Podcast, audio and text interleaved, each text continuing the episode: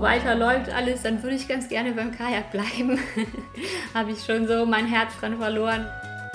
Da sind auch, ich würde sagen, sechs Paddler, die innerhalb von einer Sekunde durchs Ziel fahren können. Da wäre es schon toll, wenn es da für Mütter einfach mehr Unterstützung gäbe, damit die sich ja nicht entscheiden müssen zwischen ihrer sportlichen Karriere und Familie. Wir biegen ein auf die Zielgerade der Paralympics in Tokio und haben natürlich auch heute wieder jemand Spannendes zu Gast. Folge 7 steht an und getreu dem Motto neue Folge, alte Hosts heißen wir immer noch Dorian Aus, den hört ihr jetzt und ich, Philipp Wegmann. Ja, da wird sich so schnell nichts dran ändern an den Namen. Zum Glück haben wir aber ganz viele unterschiedliche spannende Gäste bei uns im Podcast. Du hast es schon gesagt, Philipp. Nach Schwimmen, Radfahren und Co. setzen wir uns heute nämlich mal gedanklich ins Kajak. Und zwar mit der querschnittsgelähmten Kanutin Edina Müller.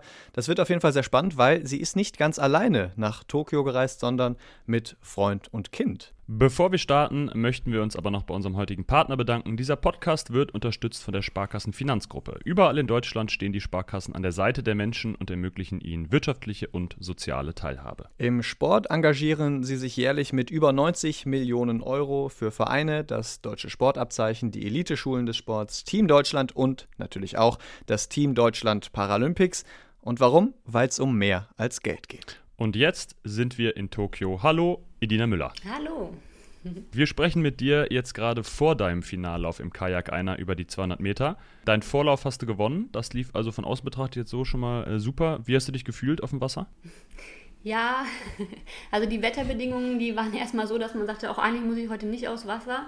Es hat, äh, war kalt und hat richtig geregnet und ein fieser Wind. Also alles das, worauf wir uns vorbereitet haben auf Hitze und äh, hohe Luftfeuchtigkeit, das, das war gestern nicht. Und das ist auch so eigentlich nicht mein Wetter gewesen, auch gerade Gegenwind nicht, aber ich habe das äh, ganz gut hinter mich gebracht. Eigentlich auch ein bisschen un unerwartet, muss ich sagen, weil ich hatte die Ukrainerin schon vor mir gesehen und es ist natürlich auch in so einem Vorlauf, in dem erstmal alle weiterkommen ins Halbfinale, auch schwierig, das dann so ganz einzuordnen, aber erstmal äh, war es für mich ein richtig guter Start ähm, in, in den Wettkampf. Ich ähm, habe mir auch dadurch das Halbfinale gespart, habe mich direkt fürs Finale qualifiziert, ähm, wo ich mich sehr drüber freue, weil Halbfinale und Finale sind nur eine Stunde auseinander morgen.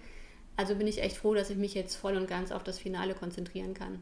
Du hast es jetzt noch verschwiegen, aber wir sollten das nicht äh, komplett äh, unerwähnt lassen. Du bist ja mit 56,391 Sekunden sogar paralympischen Rekord gefahren. Und wenn ich das jetzt am Fernsehbild so richtig gesehen habe, hast du am Ende sogar noch ein bisschen rausgenommen. Also ich hatte das Gefühl, da wäre noch mehr gegangen. Also ich habe mir das Rennen auch nochmal angeguckt und ich muss schon sagen, ich musste am Ende ganz schön kämpfen gegen den, gegen den Wind. Also das ist, äh, ich bin, glaube ich, eine der leichtesten Paddlerinnen und Gegenwind ist, kommt mir nicht so entgegen. So. Also ich muss da am Ende schon echt, echt hart ran irgendwie. Und dann haben äh, die Paddler, die so ein bisschen mehr entgegenzusetzen haben, da schon einen kleinen Vorteil. Aber dafür war es richtig, richtig gut. Wir hatten äh, schon eine sehr launige Podcast-Folge, die Nummer 5 äh, mit Schwimmerin Verena Schott.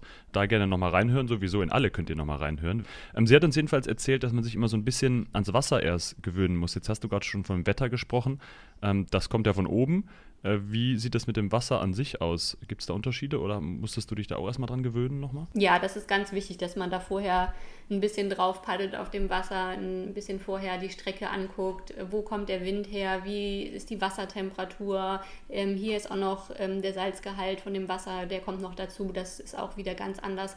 Also das ist schon wichtig, dass man sich da vorher so ein bisschen dran gewöhnt. Also zum Beispiel warmes Wasser ist tendenziell schneller ähm, als kaltes Wasser und ähm, da muss man muss man das einfach so ein bisschen ins Paddel kriegen. Die eine äh, Nachfrage, die ich gehabt hätte, hast du jetzt schon beantwortet mit dem warmen und kalten Wasser. Aber was hat denn der Salzgehalt mit dir und deinem Kajak zu tun?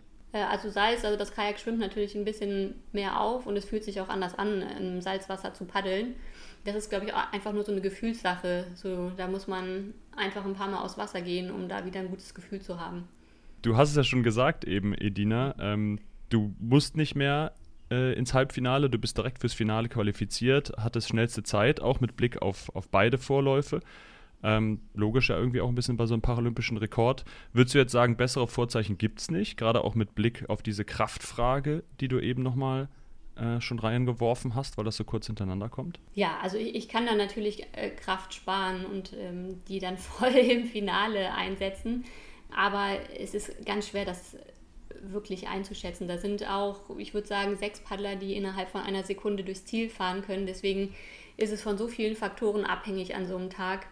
Ähm, also da muss ich jetzt wirklich gucken, dass ich mich gut vorbereite, so wie vorher auch, und wirklich gucke, dass ich da konzentriert ins Finale gehe. Also das, man kann da wirklich Erster werden, man kann da auch Sechster werden und ähm, da ist es wirklich wichtig, dass ich da jetzt echt den Fokus behalte und ähm, nicht direkt so im Kopf davon galoppiere, ne? so wie super Vorlauf und so, ähm, muss man dann halt gucken, wie viel das wert ist morgen. Wenn man dich paddeln sieht, dann fällt tatsächlich auf, dass du einen leicht anderen Stil hast als viele andere. Äh, du bist deutlich weiter nach vorne geneigt und äh, zumindest würde ich sagen, hast du eine deutlich höhere Frequenz als die eine oder andere Konkurrentin. Woran liegt das? Ist das einfach ähm, Typsache, was einem, was einem mehr liegt? Also beides. Es kommt natürlich ein bisschen darauf an, einfach wie der Körper gebaut ist. Also ich habe einen recht langen Oberkörper, das heißt, ich sitze natürlich ein bisschen weiter äh, hoch und dann kommt es darauf an, was für eine Adaption man hat, wie man sich strappen möchte. Also wenn ich die Ukrainerin anschaue, die hat sich so hingesetzt, dass sie hinten Kontakt zur Rückenlehne hat und wirklich einen Bauchgurt ähm, direkt eng anliegend hat. Ich habe meinen Bauchgurt ähm, so eingestellt, dass ich halt da vorne reinfalle. Also wenn ich den nicht hätte, würde ich halt komplett nach vorne fallen, weil ich eben auch keine ähm, gute Oberkörperstabilität habe. Aber ähm, ich habe den halt so eingestellt, dass ich mich da vorne ähm, reinlegen kann. So dass ich halt einen möglichst perfekten Wasserweg habe. Äh, mit der Frequenz, das ist so ein bisschen eine Sache, das hat sich jetzt auch erst entwickelt, weil ich zum Beispiel auch ein Paddel ähm, gewechselt habe. Vorher hatte ich auch nicht so eine ganz so hohe Frequenz. Ich fahre jetzt ein, ein, kleineres Paddel, wo ich einfach besser hochziehen kann. So, da haben wir einfach nochmal viel getestet und viel ausprobiert. Und da habe ich mich dann letztendlich für das kleinere Paddel und für eine möglich höhere Frequenz entschieden.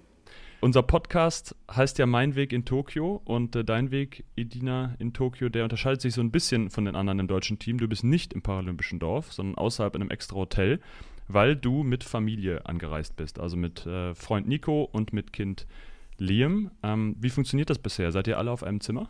Ja, wir sind alle auf einem Zimmer. Also im Hotel selber funktioniert alles gut. Ähm, alles andere ist natürlich ein bisschen stressig. Ähm, das könnte auf jeden Fall einfacher sein. Ähm, also für die Organisation, für die Organisatoren war es anscheinend einfacher, die, komplett die Hygienebubble zu öffnen und uns in ein extra Hotel zu stecken, als hier das Dorf für ein Kind zu öffnen. Und wir hätten ja auch irgendwo außerhalb hier in einem anderen Haus wohnen können. Ähm, aber so ist halt die Bubble irgendwie geöffnet und ich muss halt immer gucken, dass ich irgendwie hin und her komme. Kann dann eben auch nicht mit dem Mannschaftsbus fahren, sondern muss halt immer mit dem Taxi kommen. Und ähm, Liam hatte am Anfang eine Akkreditierung, aber die ist jetzt weg, da jemand anders die Akkreditierung ähm, bekommen hat. Also kann er jetzt auch nicht mehr, eigentlich nicht mehr an die Strecke mit mir zusammen. Ähm, muss man halt gucken, ob man das lösen kann mit Akkreditierung vom ICF vielleicht. Vor Ort ist es halt immer so ein bisschen komisch, also es ist alles da. Es gibt sogar ähm, in der Dining Hall eine Stillecke und einen Wickeltisch und ähm, bei uns am Venue gibt es einen rollstuhlgerechten Raum mit Toilette und Wickeltisch und ähm, so einer Babyschale, wo man sein Kind reinsetzen ähm, könnte, äh, um die Hände frei zu haben und so weiter. Wir haben halt eben nur keinen Zugang dazu. Das ist äh, ja eigentlich absurd. Absurder könnte es kaum sein. Kriegst du denn genug Schlaf? Das läuft? So vorm Wettkampf ist das ja schon auch entscheidend. Ja, das läuft gut. nee, das läuft gut. Wir sind ja eigentlich ein eingespieltes Team. Also Liam ist ja bei allen Trainingslagern und bei allen Wettkämpfen immer dabei. Also wir kennen das, er kennt das und ähm, wir haben dann natürlich unsere Abläufe, wie alles funktioniert und wir sind da wirklich ein eingespieltes Team. Das heißt, er weiß ganz genau, wann er äh, mal durchschlafen soll. genau, man kann das so vorher ansagen in der Nacht vorher. nee, das nicht, aber ähm, also ich meine, wir haben ja zum Glück auch schon einige Tests hinter uns mit Weltmeisterschaft und so, um zu gucken, wie das funktioniert. Es ist natürlich tendenziell so, dass ähm, Kinder da ein ganz feines Gespür für stressige Situationen haben und wenn man selber gestresst ist, dann überträgt sich das absolut auf das Kind. Deswegen ähm, muss ich nochmal, glaube ich, genauer immer in mich reinhören und gucken, dass meine Vorbereitung gut läuft und ich mich runterfahre. Und das tut mir eben auch gut, dass ich ähm, da gucken muss, ähm, dass ich für uns beide irgendwie das Beste, das Bestmögliche raushole.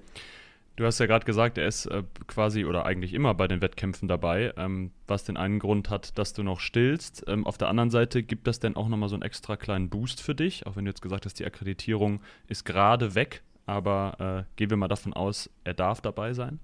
Ja, auf jeden Fall. Also es ist einfach für mich ein wahnsinnig beruhigendes Gefühl, wenn ich weiß, er ist da und er guckt mir zu und ähm, ich weiß, wo er ist. Ich kriege noch so einen viel Glückkurs vorm Rennen und kann dann äh, eben beruhigt aufs Wasser gehen und kann dann da eben dann auch voll und 100 Prozent geben. Wir haben das äh, gesamte Thema mit deinem Sohn Liam jetzt einfach mal so thematisiert, als wäre das eine Selbstverständlichkeit. Aber das ist es äh, ja beileibe nicht. Eigentlich sollte er nämlich gar nicht dabei sein, zumindest wenn es nach den Organisatoren geht. Das war ein ganz schöner Kampf, den du da im Vorfeld bestritten hast, um äh, ihn mitzunehmen. Ansonsten wäre die Überschrift eigentlich ganz entspannt gewesen. Die Müllers machen Familienausflug nach Tokio zu den Paralympics. Aber ganz genau so einfach war es dann doch nicht. Erzähl mal. Nee, das war schon, schon ein wochenlanger, monatelanger Kampf vorher.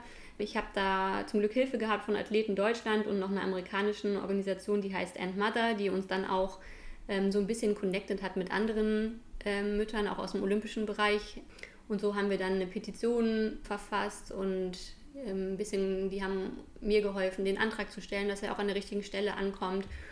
Ja, so hat es dann irgendwann geklappt. Also für mich war das auch ja, einfach eine sehr belastende Zeit, bis dann wirklich ähm, die Antwort kam, ja, äh, Liam kam mit, auch wenn dann alles danach auch noch schwierig äh, war und nicht ganz klar war, wie läuft das überhaupt mit einer Akkreditierung, wie kann er rein und so. Aber ähm, als das schon mal da war, da war ich schon mal beruhigt und ab dem Zeitpunkt konnte ich mich dann eigentlich voll und ganz ähm, auf Paralympics freuen und fokussieren. Ähm, vorher habe ich mich mental wirklich ähm, hauptsächlich mit anderen Sachen beschäftigt und äh, mit Unsicherheiten, weil ähm, wenn das jetzt nicht geklappt hätte, dann wäre ich so nicht gefahren. Also ich wäre zumindest keine zwei Wochen mit Trainingslager und ähm, der langen Zeit in Tokio ähm, hier geblieben. Also das hätte ich nicht gemacht. Ich hätte mir sonst noch überlegen können, ob ich äh, kurz vorher fliege. Das wäre vielleicht noch eine Option gewesen, kurz vor Wettkampf, aber das ist ja dann so ein bisschen sportlicher Selbstmord irgendwie ohne Anpassung an Zeit und ja, hier die Gegebenheiten. Gut, dass es geklappt hat. Äh, so, so konntest du hier sein und dich gut vorbereiten hatte jetzt natürlich den Nachteil, äh, wir haben es gerade schon angesprochen, dass du nicht im paralympischen Dorf bist.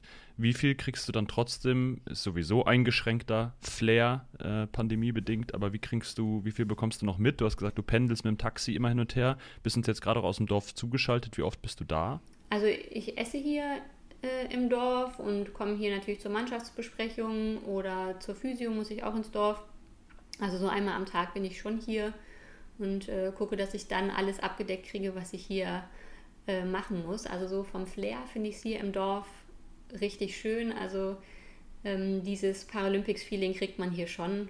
Äh, man sieht alle anderen Athleten und äh, durch meine Zeit in den USA und auch durchs Rollschuhbasketball ähm, kenne ich auch einfach viele andere Athleten und das ist ähm, ja das, was die Paralympics ja auch so ein bisschen ausmacht, sich da wieder zu treffen und äh, das passiert hier schon im Dorf. Also man sieht sich und ähm, ja, kann sich irgendwie wieder verbinden. So das äh, Flair ist auf jeden Fall da.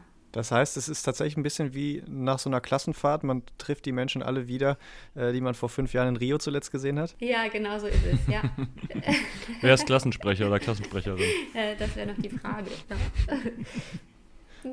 Wir werfen nochmal einen ganz kleinen Blick ein paar Jährchen zurück. Du bist seit dem Jahr 2000 querschnittsgelähmt aufgrund eines Behandlungsfehlers am Rücken ähm, war es davor aber auch schon sportbegeistert, ähm, kam es dann zum Rollstuhlbasketball und war es dann 2008 und 2012 bei den Paralympics mit Silber und Gold erfolgreich. 2016 gab es dann schon äh, Silber im Kanu in Rio. Äh, wie kam es zu dem Wechsel dieser Sportarten? Ähm, ja, das war so aus persönlichen Gründen damals eigentlich, dass ähm, ich da aufgehört habe mit, mit dem Rollstuhlbasketball und wollte mich dann dem Freizeitsport widmen, ähm, auch mit meinem Partner mehr ähm, ja, unseren Hobbys frönen, mehr tauchen gehen und ähm, eben Kajak fahren. Und ich hatte ein Projekt, ähm, ich habe einen Blog gemacht und ähm, auch so im Zuge meiner Arbeit, ich bin Sporttherapeutin und habe da auch viele Patienten, die gerade eine Querschnittlähmung oder auch eine andere Behinderung erworben haben und ähm, wollte da so ein bisschen selber Sportarten ausprobieren, die ich nicht kann und eigentlich auch so ein bisschen ein amateurhaftes Video machen, halt so zeigen, wie es ist, wenn, wenn ich das ausprobiere, damit sich das andere angucken und sagen, hey Mann, ich kann das einfach ausprobieren. So, und das könnte auch was für mich sein. Einfach reinsetzen, einfach rein, sich reinschmeißen und machen, einfach mal ausprobieren. Und Kajak, äh, zumindest Rennkajak, war halt eins dieser Projekte. Und dann war es das auch schon mit dem mehr Freizeit und äh, mehr Zeit mit dem Freund verbringen. Genau. Dein Freund die Hände beim Kopf zusammengeschlagen.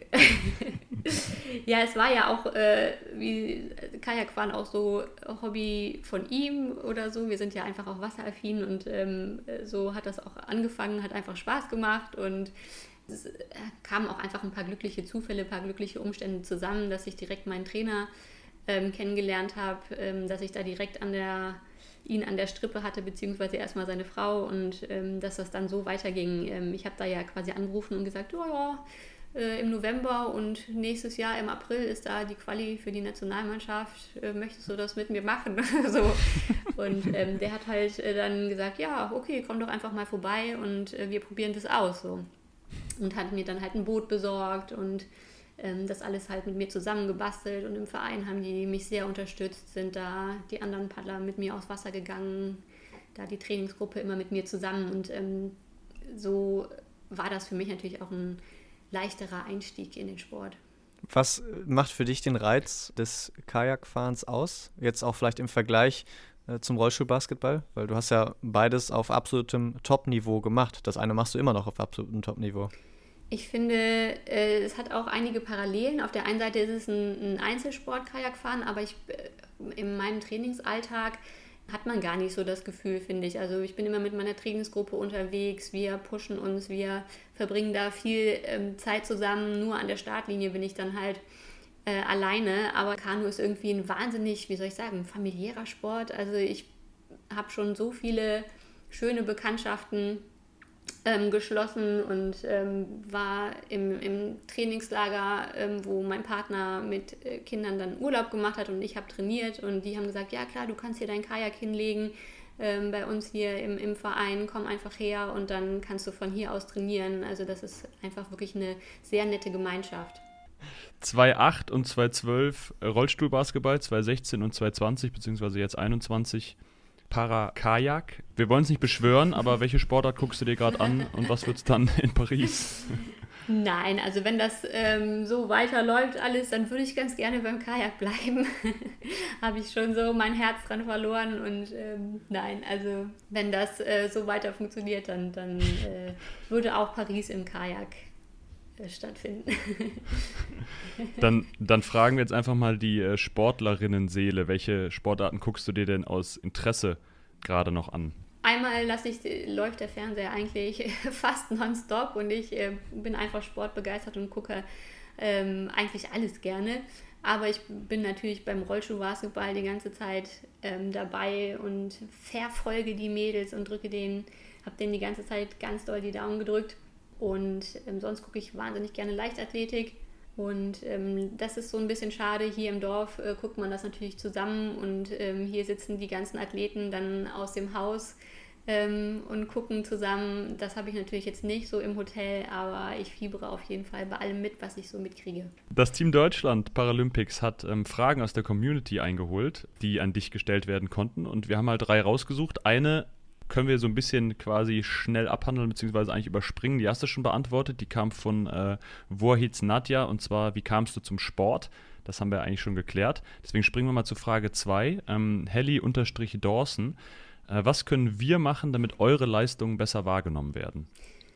Ja, ich, ich glaube, ähm, man kann da am besten diese Kraft von den Social Media nutzen. Ähm, also wenn ähm, unsere Fans unsere Beiträge liken, teilen ähm, und einfach in die Welt tragen. Ich glaube, das ähm, hilft uns sehr, wenn sie uns einfach begleiten auf unserem Weg und da mit uns mitfiebern. Ähm, ich glaube, das hilft uns am meisten. Dann die zweite Frage kam von äh, Babysignal-Wiebke. Geht nochmal so ein bisschen auf das Thema mit Liam ein. Was wünschst du dir für Mütter im Spitzensport? Ja, ich wünsche mir für Mütter im Spitzensport, dass sie ja schon ganz früh gar nicht mehr nachdenken müssen oder gar keine Sorge mehr haben müssen, kann ich überhaupt weitermachen, wie kann es da weitergehen. Also dass die Unterstützung da einfach besser wird in ganz viele Richtungen. Also einmal den Einstieg in den Sport selber, den körperlichen Einstieg, natürlich was das Finanzielle angeht. Also für mich ist das ein wahnsinniger finanzieller Aufwand. Ich muss alles, was Trainingslager, Wettkämpfe betrifft, also jetzt hier in Tokio, Flüge, Hotel, Transport, Verpflegung, ähm, alles selber tragen.